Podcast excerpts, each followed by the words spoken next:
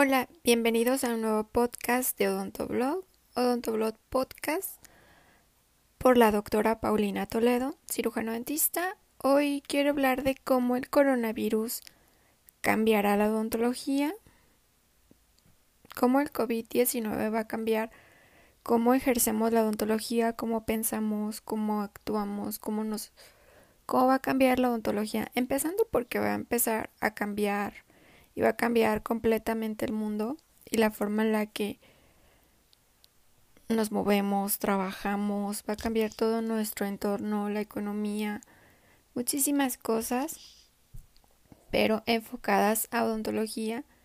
Creo que va a cambiar mucho la forma como la ejercemos y la forma en la que vemos la odontología.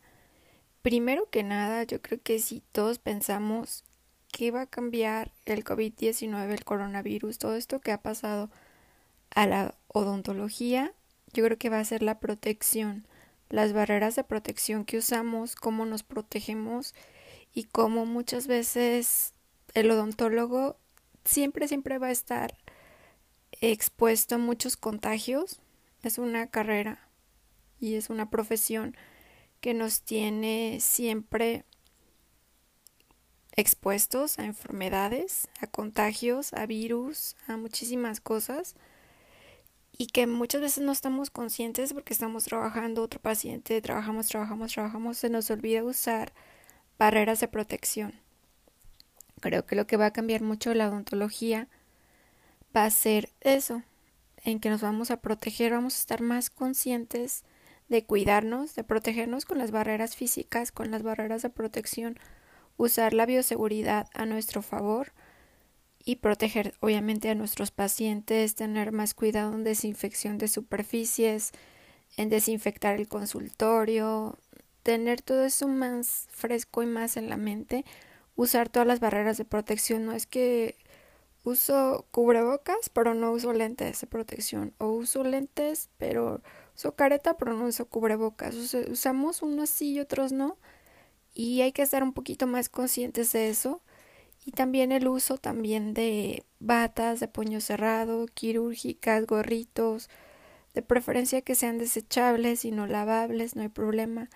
Pero el hecho de estar consciente de usar todas las barreras y de la cantidad de aerosoles que no pensamos que en realidad hay en el consultorio, esas gotitas de flush y todo eso, que contaminan tanto el ambiente como a nosotros mismos y pueden ser un medio de contagio y que nuestro consultorio se vuelva un medio de contagio. Así es que yo creo que aprendimos y va a cambiar la odontología la protección. No voy a atender, no voy a revisar ni un paciente sin usar todas las barreras. No, no voy, me asomo y checo, no.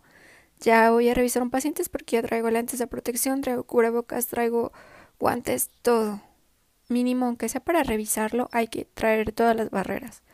Uno nunca sabe. Hay que cuidarnos. Creo que eso va a cambiar mucho después de esto. Nos hizo más conscientes de cuidarnos y del uso de barreras de protección, sin duda. Yo creo que sería el top, el número uno, que ha cambiado mucho nuestra mentalidad.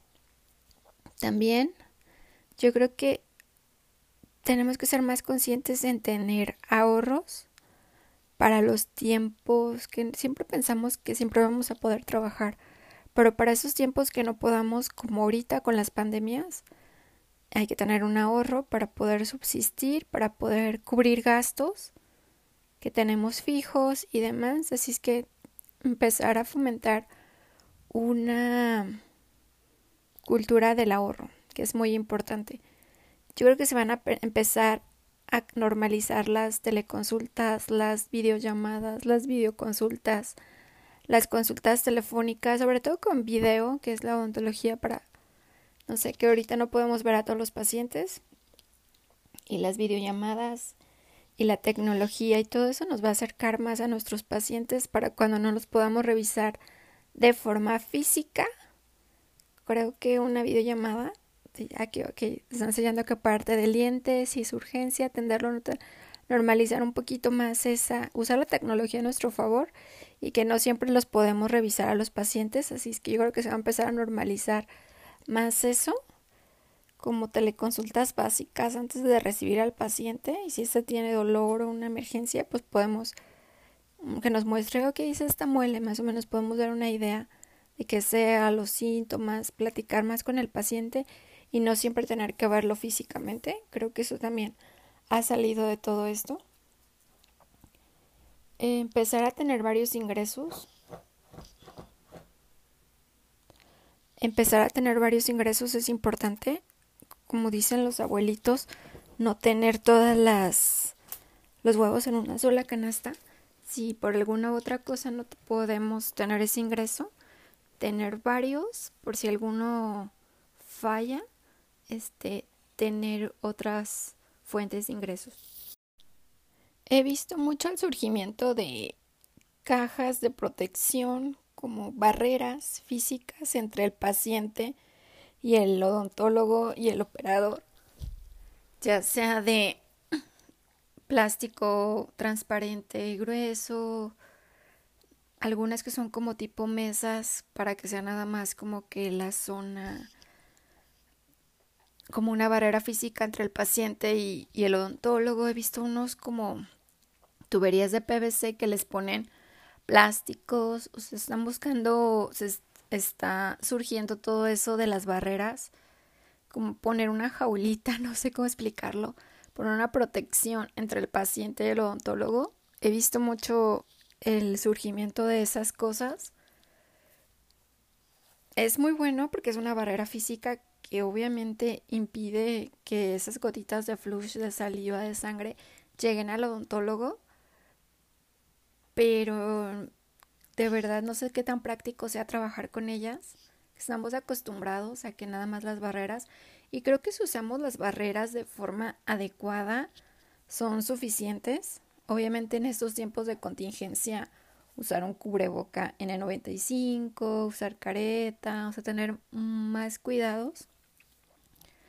Pero yo creo que con eso bastaría porque con una caja, bueno, para mí sería muy complicado. No sé si eso después de todo esto de COVID-19 llegue, se implemente y llegue para quedarse en las clínicas y los consultorios. No estoy segura si eso pase o mientras pasa la contingencia o mientras seguimos después de la cuarentena atendiendo a nuestros pacientes o atendiendo ahorita emergencias puede ser muy bueno, pero no sé qué tan viable después este saldrá la vacuna y demás.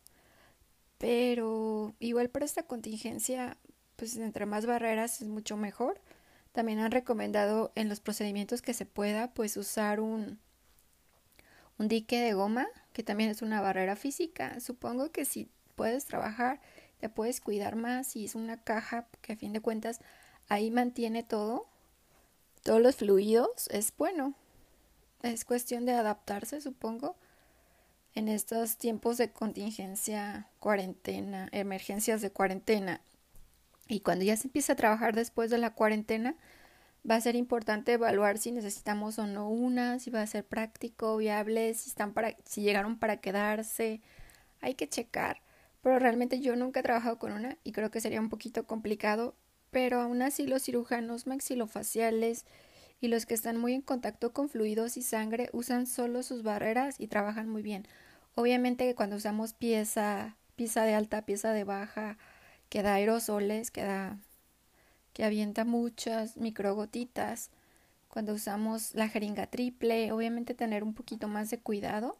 Pero no sé ustedes qué opinen, si van a, si esto ya va a ser un algo que va a cambiar la odontología, de que siempre usemos ese tipo de cajas o no. Aquí déjenmelo en los comentarios. Eh, también les puse en Instagram les puse una pregunta en mis historias. Si no me siguen, síganme en Instagram como arroba odontoblog mx. A ver, déjenme checar. Les hice una pregunta a todos los que ven mis historias y me siguen, que dice, ¿cómo creen que el coronavirus cambiará la odontología? Y me dejaron varios comentarios. Me dice, los voy a leer algunos. Ariana-Centeno me dijo que aprenderemos lo valioso que son las barreras de protección. Totalmente, lo que ya les comentaba. Y También Ariana Centeno dice, elevarán los precios de materiales e instrumentos, seguro ya por el dólar, ya está todo más caro y obviamente eso se va, se va a este, transmitir en, en aumento de precios de procedimientos. Eh, Neslin Mosqueda nos dicen las barreras de protección definitivamente en la limpieza más meticulosa del consultorio, sí, limpiar de forma meticulosa todas las superficies y tener más cuidado, limpiar el consultorio entre paciente y paciente totalmente. Neslin, un abrazo. Carla Santillán 21 dice, más conciencia en la higiene y sanitización de todas las áreas de trabajo, instrumentos y demás. Sí, también se pueden esterilizar su pieza de piezas de mano y esterilizar todo el instrumental, tener muy mucho cuidado en esterilizar muy bien el instrumental también que utilizamos. Em, David BSK1, en mi caso no he podido continuar con los chequeos de ortodoncia, no, se han tenido que suspender. Ya saben que solo emergencias. Supongo que emergencias ortodónticas sí. Eh, vamos a ver qué otros comentarios dejaron.